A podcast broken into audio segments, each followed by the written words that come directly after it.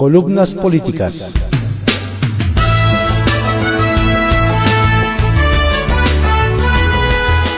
Continuamos con la audiosíntesis informativa de Adrián Ojeda Román, correspondiente a hoy, lunes 6 de junio de 2022.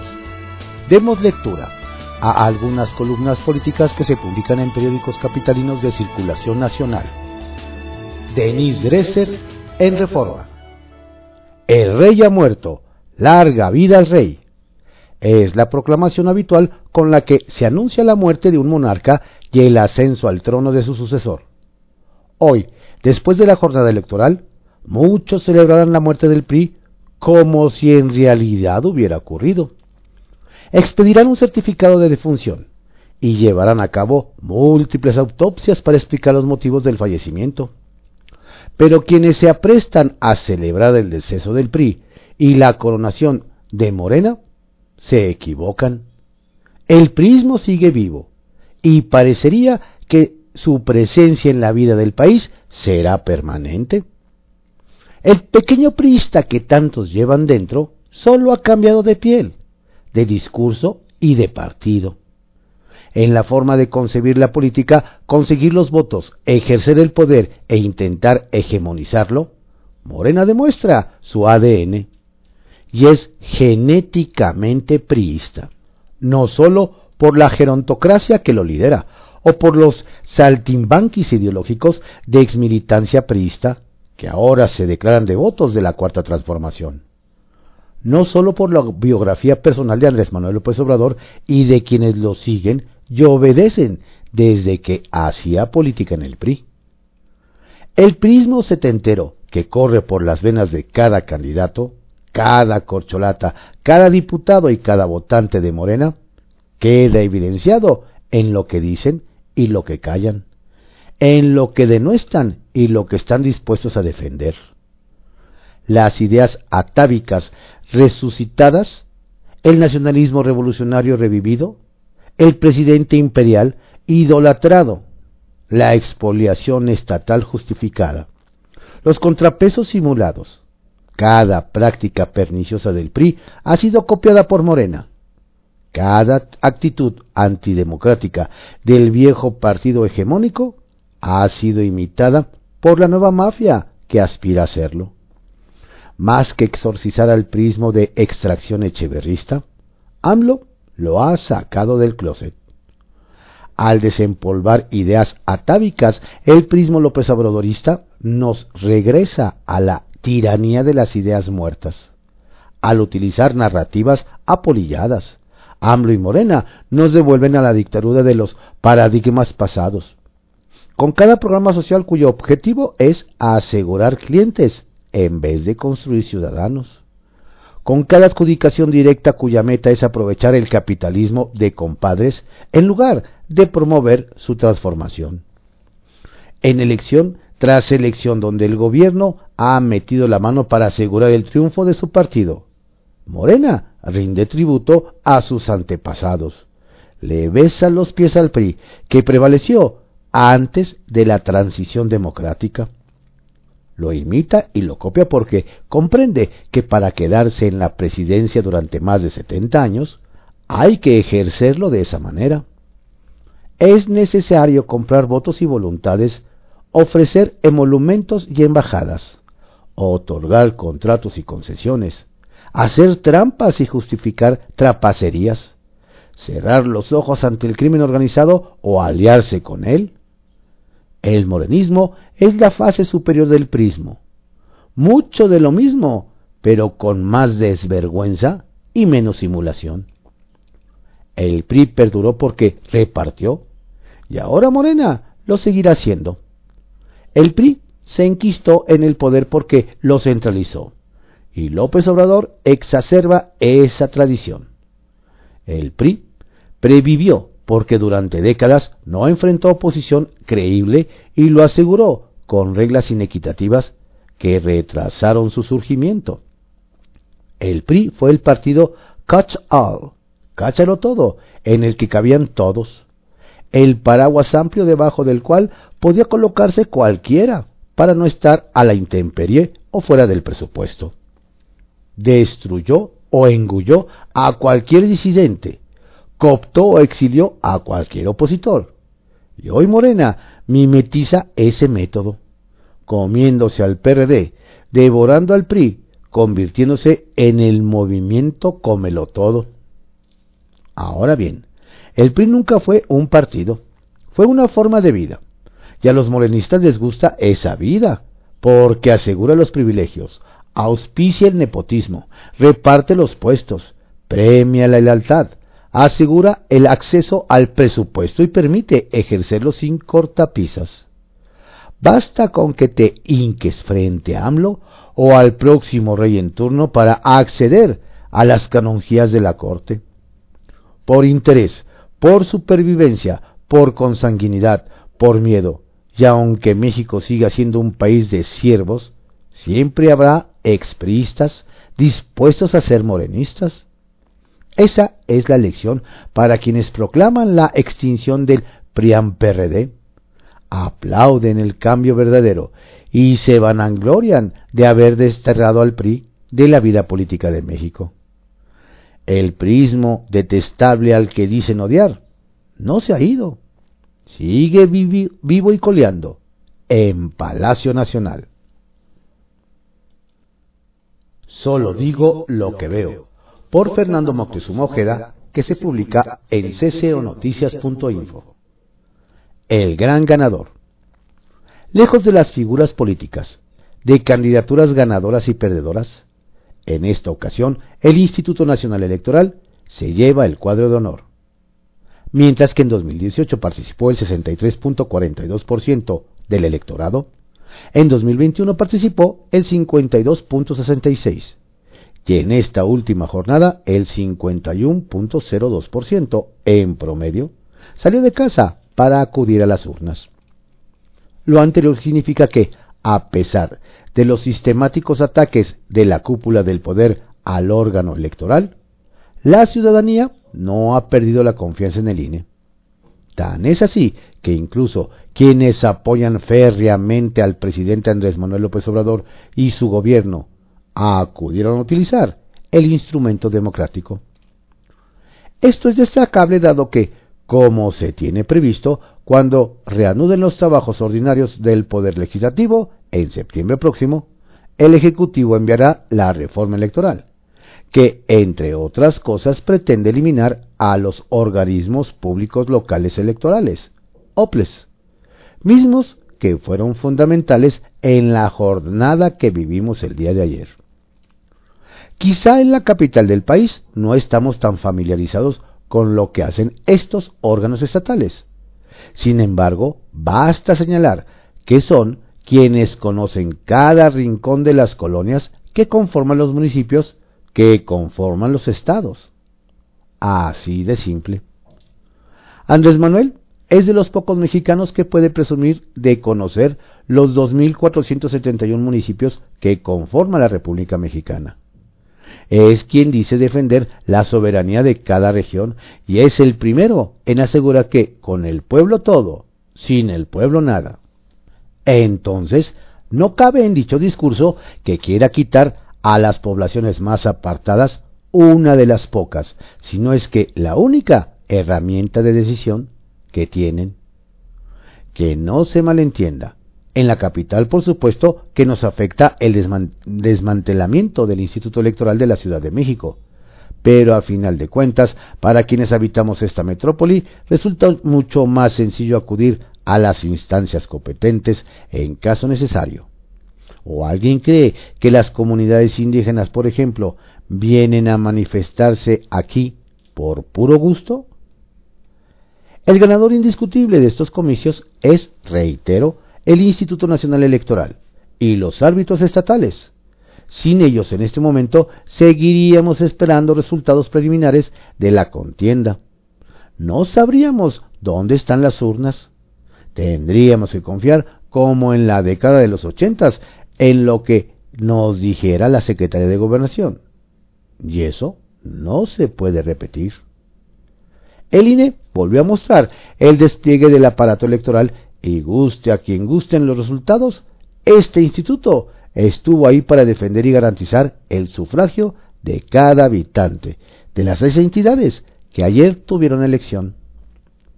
Dijo Plutarco de Queronea que el verdadero destructor de las libertades del pueblo es aquel que le reparte regalos, donaciones y beneficios. Yo solo digo lo que veo. Juego de cartas. Inseguridad. La Coparmex alertó del incremento en delitos de alto impacto que han mostrado las cifras preliminares dadas a conocer por el reporte diario de El Gabinete de Seguridad Federal, ese que se reúne todos los días de 5 a 6 de la mañana, en el que se refleja un incremento del 16% en los homicidios dolosos, tan solo en el periodo de mayo a abril. La Confederación hizo un llamado al Gobierno de México para generar e implementar estrategia de seguridad que no tolere, sino que asuma su responsabilidad de hacer valer la ley y enfrentar de manera coordinada a las organizaciones criminales. Muñoz Ledo. Luego de que el decano de la política mexicana, Porfirio Muñoz Ledo, afirmara sin mayor reparo que el presidente López Obrador tiene acuerdos con el narcotráfico, el jefe del Ejecutivo lo calificó como vulgar y corriente, además de haberlo descalificado por su edad. Por lo que, fiel a su estilo, el expresidente de la mesa directiva de la Cámara de Diputados le volvió a contestar y cuestionó dónde había quedado el respeto a los adultos mayores, además de instar al tabasqueño a demostrar que no padece envejecimiento cerebral. Cabe señalar que ambos políticos les dividen tan solo 20 años de diferencia. Y de nuevo vemos cómo López Obrador evade los cuestionamientos. ¿Por qué no sale a probar que no existen tales nexos? Postdata. El que quiera jugar, que sepa perder. Sin rodeos, por Diego Fernández de Ceballos, que se publica en el periódico Milenio. ¿Traicionas y apoyas o te aniquilo? No es novedad que en tiempos electorales las ratas de la política salgan de los drenajes exhibiendo audios o videos comprometedores para los adversarios y obtenidos ilícitamente mediante espionajes. Como siempre he tenido por sucio ese proceder, recuerdo a mis lectores que en el escandaloso caso de hace aproximadamente 20 años, en el que el argentino Carlos Ahumada me mostró videos en los que él entregaba fajos de billetes a René Bejarano, secretario particular de López Obrador. Le dije a Ahumada, si denuncias esos hechos ante la Procuraduría General de la República, yo te apoyaré en lo que me permite la ley. Así fue, y así consta en el expediente de aquella época. Regresando al caso actual, lo que sí es de una gravedad superlativa es el contenido del audio dado a conocer por Alejandro Moreno, jefe del PRI, en el que se registra la plática que tuvo con el senador del Verde Manuel Velasco, interlocutor y amigo cercano del secretario de Gobernación y de Tartufo. 1. Esa grabación la hizo Alejandro Moreno, sin espiar y sin avisar a su interlocutor, tal como lo reconoció. 2. Esa conversación tuvo lugar la semana anterior a que se discutiera y desechara la reforma constitucional en materia eléctrica. 3. Manuel Velasco, que actuó como simple mensajero, ha reconocido que es su voz y que son sus palabras.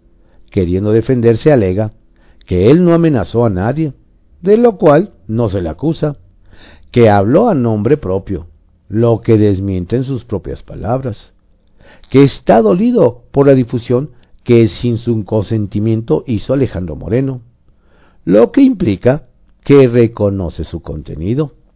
Y finalmente, lo de siempre, que distorsionaron sus palabras, siendo que el audio es claro y no se advierten distorsiones. ¿Qué es lo sustantivo y grave del audio? La amenaza presidencial en esa plática, el senador Velasco le notificó a Alejandro Moreno, de parte del secretario de Gobernación y del presidente de la República, que si no jalaba con la reforma eléctrica, se iban a ir con todo en su contra. Si el PRI perdió Sonora y como la gobernadora se portó bien, le dieron su consulado. Que lo mismo pasó en Sinaloa premiando al gobernador con una embajada. Y si el diputado Carabioto de Morena pidió desde la tribuna de la Cámara a los gobernadores de oposición que se portaran bien en las elecciones de ayer para que sean premiados, no es difícil concluir que así premia las traiciones y castiga las rebeldías de los adversarios su Alteza Pequeñísima Tartufo. Conclusiones. 1. El gobernante que amenaza es cobarde y si cumple su amenaza es además un rufián al que debemos enfrentar y en ese estamos. 2. Mientras la política se decida en los drenajes que salen desde Palacio Nacional y se ramifican en todo nuestro territorio, las ratas seguirán de fiesta y México destruyéndose. Pregunta sin ofensa por Karina Aguilar que se publique en el periódico 24 horas. ¿Acuerdos con el crimen o guerra sucia? Como bien lo advertimos en este espacio, la última semana de proselitismo en seis estados del país estuvo marcada por acusaciones y revelaciones de posibles alianzas de candidatos y gobiernos con el crimen organizado. El ex candidato presidencial del PRI, Francisco Labastida, declaró que en 2018 su partido hizo un pacto que a través de los ataques al entonces candidato del PAN, Ricardo Anaya, ayudó a ganar la presidencia de la República a Andrés Manuel López Obrador. Lo que no se entiende es por qué hasta ahora lo señaló. Y fue más allá. Al cuestionar las constantes visitas del primer mandatario a Badiraguato, Sinaloa, tierra de uno de los narcotraficantes más importantes del país, con quien vislumbró un posible acuerdo. Pero no fue el único que dejó la sospecha de la presunta relación entre el crimen organizado y el gobierno federal. El morenista Porfirio Muñoz Ledo acusó a su amigo, el presidente López Obrador, de tener una alianza con el narcotráfico, la cual le advirtió que no podrá heredar a su sucesor, pues éste tendrá que hacer un nuevo acuerdo. Todo ello en la antesala del proceso electoral para renovar seis gubernaturas que tuvo lugar ayer domingo en Tamaulipas, Aguascalientes, Durango, Hidalgo, Oaxaca y Quintana Roo. El mensaje de fondo de una posible alianza entre cualquier gobierno y el crimen organizado es gravísimo. Si bien desde el proceso electoral de 2018 se observó y documentó la intromisión de estos grupos de poder durante las votaciones, no se habían tenido acusaciones tan directas en contra del gobierno federal. La organización Desarrollo, Educación y Cultura Autogestionarios informó que entre un 30 y 35% del territorio mexicano fue impactado por la presencia del crimen organizado en el proceso electoral del 6 de junio de 2021 y la injerencia de las bandas criminales en las campañas electorales aumentó en relación con la elección de 2018 al pasar de 28 a 42. Tan solo en la, elección de 2021, la Junta Local del INE en Sinaloa confirmó que grupos armados se robaron 51 casillas que habían sido instaladas en los distritos 2, 3 y 4 de los municipios de Ahome, Guamúchil y Guasave. Pero más allá de las acciones emprendidas el día de la jornada electoral, lo verdaderamente peligroso y grave es el financiamiento a las campañas electorales en el proceso de ayer. Incluso se acusó que la elección en Tamaulipas en realidad no era entre dos candidatos, sino entre dos organizaciones criminales, lo que difícilmente se podrá confirmar. Lo cierto es que la ciudadanía es la que tiene la última palabra al momento de elegir a sus gobernantes, y así se demostró en las elecciones de este domingo. Mientras tanto ya veremos si en 2024 se comprueban las acusaciones de La Bastida y Muñoz Ledo o solo estamos viendo un nuevo nivel de guerra sucia. Y en pregunta sin ofensa, los resultados de este domingo llevarán a la oposición a replantear la alianza rumbo a 2024? De naturaleza política, por Enrique Aranda, que se publica en el periódico Excelsior. Va por México exige 3, Morena 5. Se llevan fuerte. Él tiene envejecimiento cerebral. De consolidarse en las próximas horas, como es previsible que ocurra por las tendencias de votación dadas a conocer apenas cerradas las casillas ayer domingo, la Alianza Va por México se habrá alzado con el triunfo de En la puja por la gobernatura igual en Aguascalientes con la panista María Teresa Jiménez Esquivel que en Durango con el prista Esteban Villegas Villarreal en tanto que el oficialismo encabezado por Morena lo habría hecho en Quintana Roo con Mara Lezama, Hidalgo con Julio Menchaca Salazar y Oaxaca con Salomón Jara Cruz. En Tamaulipas, en contraste, se antoja riesgoso hacer apuestas por uno u otro de los contendientes, dada la estrecha diferencia y la información encontrada que hasta el cierre de esta edición se mostraba sobre la votación emitida en favor del cuestionado Moreno Américo Villarreal Anaya y el panista César El Truco Verástigui, lo que asegura la inmediata judicialización del proceso como, de hecho, argumentando toda suerte de irregularidades e ilícitos, anunciaron ya tanto la cúpula de el López Obradorismo como la de la alianza opositora integrada por PAN, PRI y PRD. Un resultado previsible este, pues en una jornada electoral, si bien no exenta de incidentes e intentonas por manipular el voto de la población, es posible calificar como tranquila y con saldo electoral blanco cuando al margen de las prácticas habituales de acarreo o compra de sufragios, por ejemplo, más de uno daba por sentado la abierta, descarada y violenta intromisión del crimen organizado en apoyo a los candidatos del partido del gobierno y sus aliados, como sin duda se pudo constatar si ocurrió en las elecciones estatales de junio de 2021. A la vista, pues, los resultados preliminares de la jornada dominical.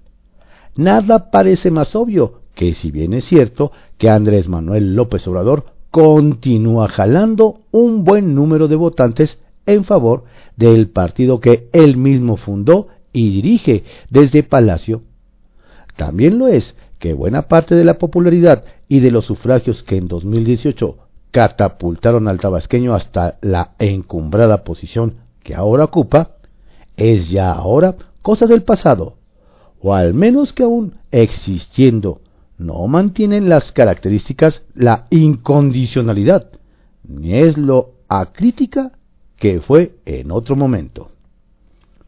Asteriscos crecientes versiones, por cierto, en el sentido de que confirmarse el triunfo de los candidatos de Morena en Oaxaca e Hidalgo, el futuro de Alejandro Murat y Omar Fayad al interior del revolucionario institucional, PRI, no será todo lo prometedor que, como auguran fuentes partidistas, lo será en las inmediaciones de Palacio, dado que haya sido como haya sido, ambos entregaron la plaza sin pelear. Uf. Importante esfuerzo en busca de consensos el que realiza el PAN y que este sábado reunió a Marco Cortés con Juan Carlos Romero, Ignacio Loyola, Carlos Medina, Marcelo de los Santos, Francisco Ramírez, Marco Adame, Miguel Márquez y Fernando Canales para, entre otras cosas, hablar sobre la Asamblea General Extraordinaria del 12 y 13 de noviembre, que, entre otras cosas, renovará su dirigencia. Capital Político, por Adrián Rueda, que se publica en el periódico Excelsior. Envía Morena puras fichitas a elecciones. Este fin de semana, los seis estados de la República donde se realizaron elecciones para renovar gobernadores, alcaldes y diputaciones locales, vieron una invasión inusitada de chilangos. Por cierto, con la chequera abierta. Aunque desde algunas semanas atrás los habitantes de Aguascalientes, Durango, Tamaulipas, Oaxaca, Hidalgo y Quintana Roo habían notado la hiperactividad chilanga en sus terruños, Ayer de plano fueron hordas las que se movieron en esos lugares. El asunto es que los partidos movilizaron a sus dirigentes para apoyar a sus respectivos candidatos, aunque los que se volaron la barda fueron los de Morena, que incluso movilizaron a diputados y funcionarios de la Ciudad de México para esas tierras. Es algo que siempre se ha hecho, pero al menos deberían enviar a sus mejores elementos para no mostrar tan feo el cobre. Un caso específico ocurrió en Durango, a donde los morenos enviaron diputados locales, pero no aplicaron el derecho de admisión y se colaron verdaderas lacras que además de inoperantes solo se quemaron. Por ejemplo, Octavio Rivero y Giancarlo Lozano fueron tan burdos que la policía de Lerdo los atrapó una noche antes de las elecciones cargados de efectivo y con un listado de probables votantes. No pararon en la cárcel porque algunos de sus cómplices pidieron auxilio e incluso llegó la mismísima candidata morena a gobernadora, Marina Vitela, quien se subió a la patrulla para evitar que se los llevaran. Si bien libraron el bote, pues no tienen fuero, Lozano cometió la torpeza de exhibirse en las redes sociales como el golpeador, en que Morena lo ha convertido en el Congreso de la Ciudad de México. Por supuesto que fueron también otros morenos, pero eso sí, a operar, sin exhibirse, que es como más pueden ayudar a sus aliados. Por el lado de los panistas, se concentraron más en enviar equipos de abogados, sobre todo a los estados donde preveían una batalla cerrada, pues está claro que al menos la mitad de las seis elecciones acabarán en tribunales. Pero mientras todo el mundo está metido en el tema electoral del fin de semana, casi desapercibidos pasaron dos temas importantísimos en la capital. Uno es el aplazamiento de la audiencia para imputar a presuntos responsables de la tragedia de la línea 12 que iba a ser hoy. Y el otro es la denuncia contra el titular de Desarrollo Urbano y Vivienda, Rafael Gómez Cruz, presuntamente por abusar sexualmente de una joven a quien ofreció trabajo. Este tema debería ser vital para el gobierno capitalino, pues en el ambiente de agresión a las mujeres que se vive en el país, no puede permitir que este tipo de señalamientos en contra de uno de sus funcionarios sea ignorado. Lo que procedería es que Gómez Cruz sea destituido y puesto ante un ministerio público para que responda a las acusaciones. Centavitos. Y en temas más comunes, es el colmo que la Secretaría de Gobierno de la Ciudad de México no pueda operar siquiera un tema tan sencillo como la siembra del ahuehuete en la exglorieta de La Palma. Claudia Sheinbaum tuvo que retrasar su evento debido a que familiares de personas desaparecidas organizaron una protesta matutina para exigir la aparición de sus seres queridos. No hubo ni una sola mesa de negociación, a pesar de que todo el mundo sabía de la protesta. Simplemente se les ignoró. Cuando se supo quién tendría que haber hecho la chamba, se entendió todo. Ricardo Ruiz, a quien sus compañeros del Congreso local llamaban el mandibulil, por aquello de nadie me respeta. Jesús Silva Herzog Márquez en Reforma. Mayoría o hegemonía. La pregunta de nuestro tiempo es si la mayoría se transformará en hegemonía. Morena se ha convertido en el mayor partido de México. De eso no cabe la menor duda. Su crecimiento ha sido extraordinario. Nacido apenas hace unos años, ocupa la presidencia y controla el Congreso.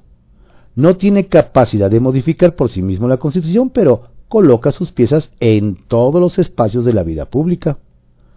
No es claro todavía el resultado de la elección de ayer, pero el guinda se extiende en el mapa.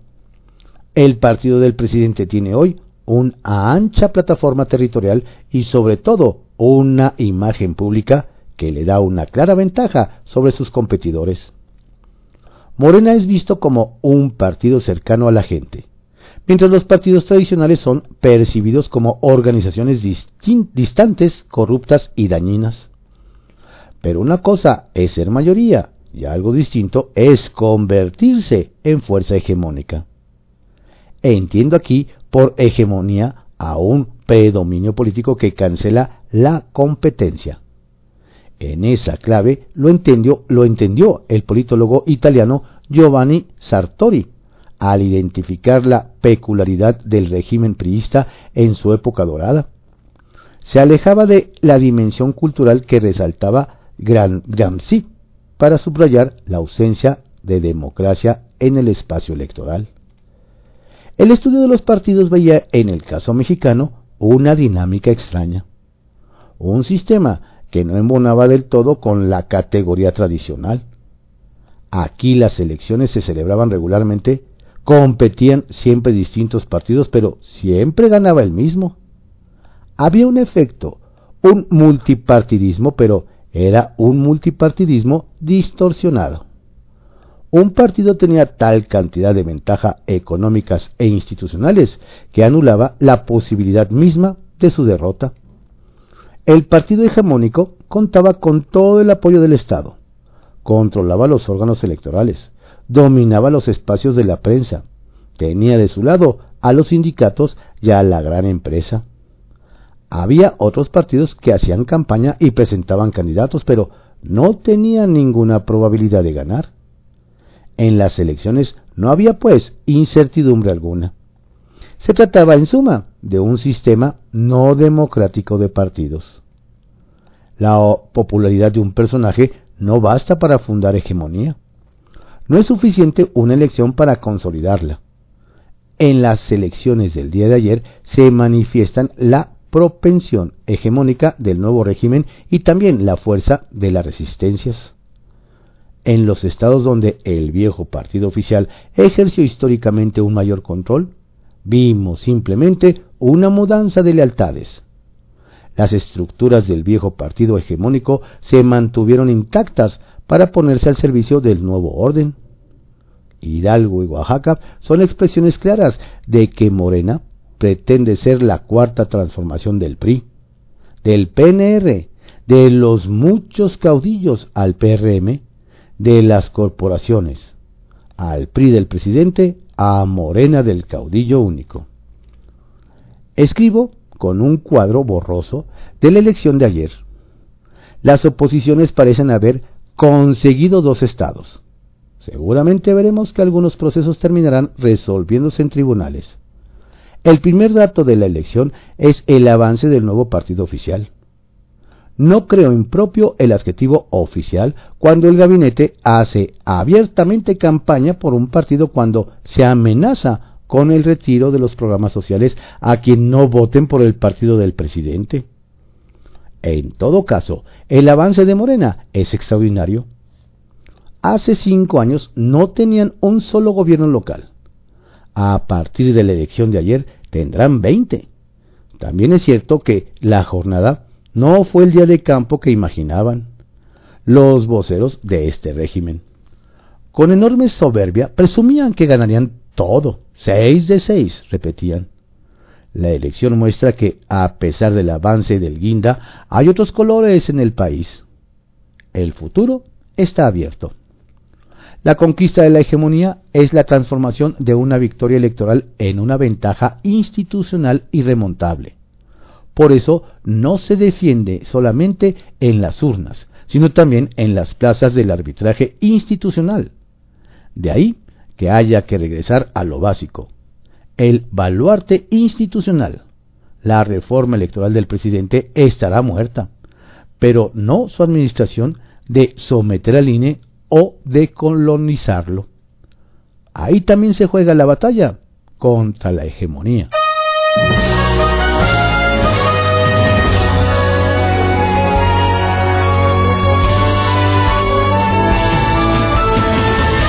Estas fueron algunas columnas políticas que se publican en periódicos capitalinos de circulación nacional en la audiosíntesis informativa de Adrián Ojeda Román, correspondiente a hoy, lunes 6 de junio de 2022.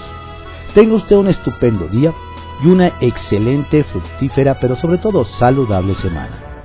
Saludos cordiales de su servidor Adriano Ojeda Castilla, quien le recuerda que no baje la guardia.